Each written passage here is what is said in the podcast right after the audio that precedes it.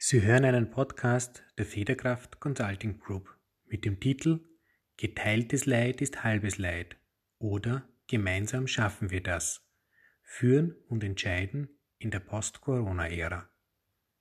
Episode 2 Gemeinsam schaffen wir das, so die Botschaft, die uns aktuell tagtäglich aus den Medien kommuniziert wird. Noch nie in der jüngeren Geschichte ist Gemeinsamkeit so groß geschrieben worden und noch nie hat sich Gemeinsamkeit so einsam angefühlt wie dieser Tage. Irgendwie zusammen und doch alleine. Irgendwie gemeinsam und doch getrennt. Social Distancing eben. Aber ist es nicht die globale Nähe und Gemeinsamkeit, die uns dieses Dilemma mit Corona erst eingebracht hat?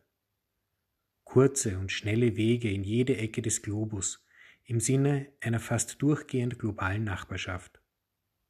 Diese Form der Gemeinschaft ist gerade eher nicht gefragt.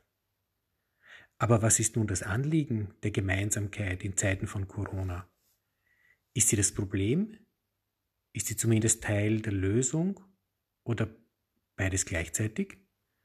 Verwirrt sie das ebenso wie mich? All diese Fragen, die keine klaren Antworten zulassen, betreffen in Zeiten der Krise immer mehr Menschen. Was gestern noch richtig und wichtig war, ist heute vielleicht schon irrelevant und morgen schon wieder ganz anders. Vor weniger als zwei Jahren haben wir heiß über das Vermummungsverbot diskutiert, der öffentlichen Sicherheit wegen. Und heute? Heute dürfen wir groteskerweise nicht ohne eine Maske mit zwei Drittel Bedeckung des Gesichtes eine Bank betreten, sogar unter Androhung von Strafen. Von Vermummungsverbot spricht heute niemand mehr. Auch hier produziert erst die Rahmenhandlung einen Sinn und manchmal eben auch einen Unsinn. Die Welt scheint an immer mehr Stellen aus dem gewohnten Rahmen zu gleiten und kaum jemand ist da, der sich aktuell in der Lage sieht, neue Rahmen zu zimmern. Diese Beobachtung gab es schon zuhauf vor Corona. Es ist aber die Krise, die diese Prozesse für alle wahrnehmbar beschleunigt bzw. erst sichtbar macht. Lenken wir die Aufmerksamkeit aber nun von der großen Bühne der Gesellschaft auf die so vielfältigen Schauplätze der Organisationen.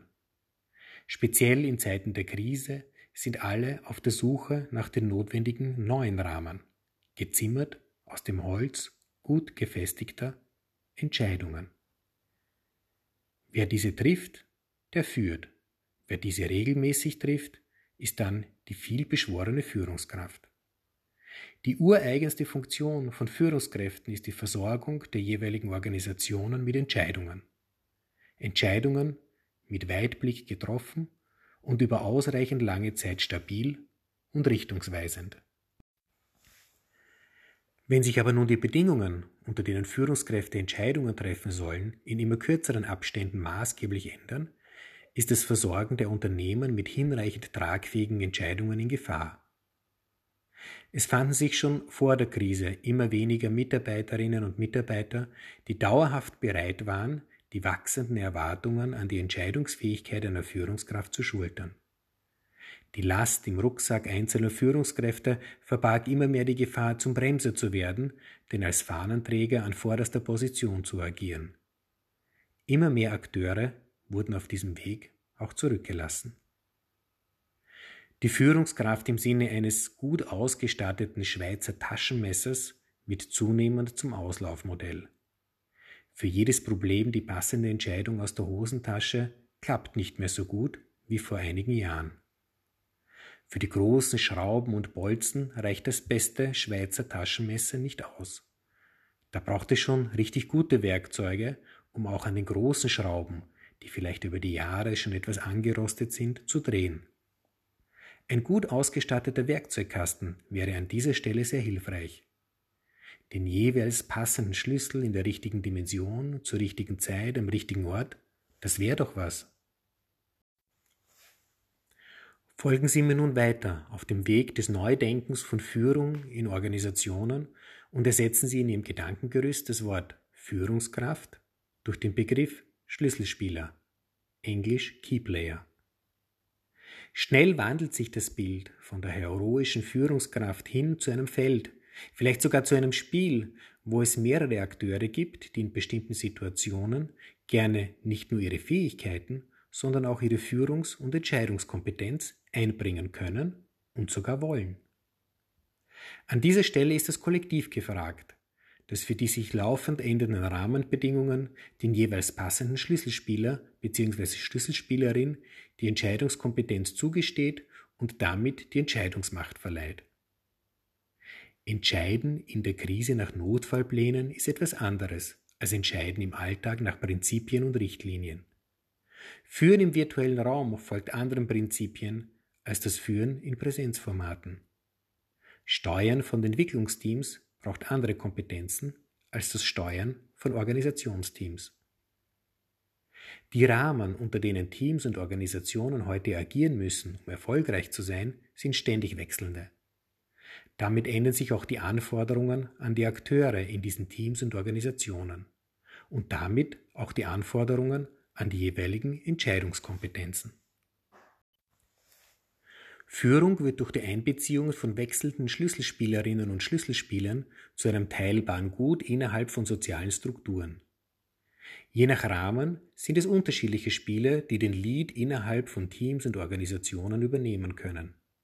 Die Last auf den Schultern von Einzelnen, in möglichst vielen Disziplinen Verantwortung zu tragen und Entscheidungen zu treffen, wird damit über die Zeit auf viele Schultern verteilt und kann damit auch gut gemeinschaftlich getragen werden. Geteilte Führung und geteilte Verantwortung heißt aber auch geteiltes Wissen und geteilte Information. Das Prinzip Wissen ist Macht funktioniert in Teams, wo geteilte und damit vergemeinschaftete Verantwortung kultiviert wird, nicht mehr. Ob eine Information relevant ist, obliegt dann nicht mehr einer einzigen Führungskraft, sondern dem Urteil des Kollektivs. Auch hier gilt, alle gemeinsam besser als einsam. Geteilte Führung wird damit schnell zur gemeinsamen Führung und gemeinschaftlich getroffene Entscheidungen sind meist nachhaltiger als vielfach einsam festgelegte Vorgaben. Mit dem Anliegen, aus Mitarbeiterinnen und Mitarbeitern Schritt für Schritt Verantwortungsträgerinnen und Verantwortungsträger mit Entscheidungskompetenz zu machen, möchte ich auch direkt auf meinen Blogbeitrag zum Thema Ressource und Kapital auf www.federkraft.at verweisen.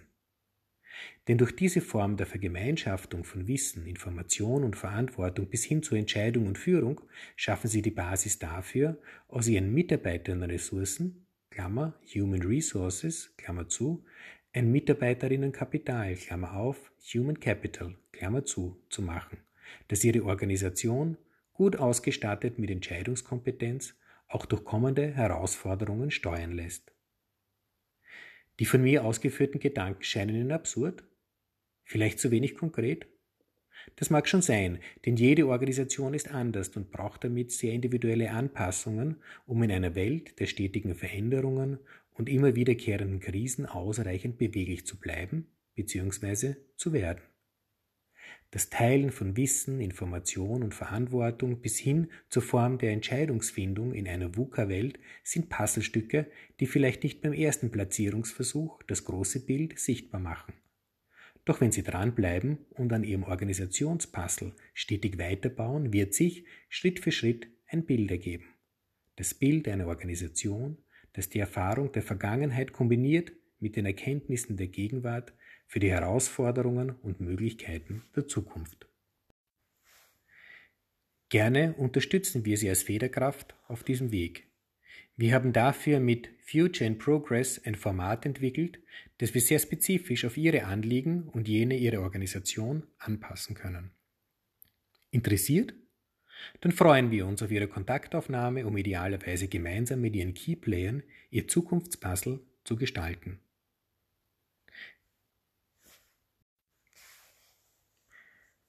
Sie hörten einen Podcast der Federkraft Consulting Group zum Thema Geteiltes Leid ist halbes Leid oder Gemeinsam schaffen wir das.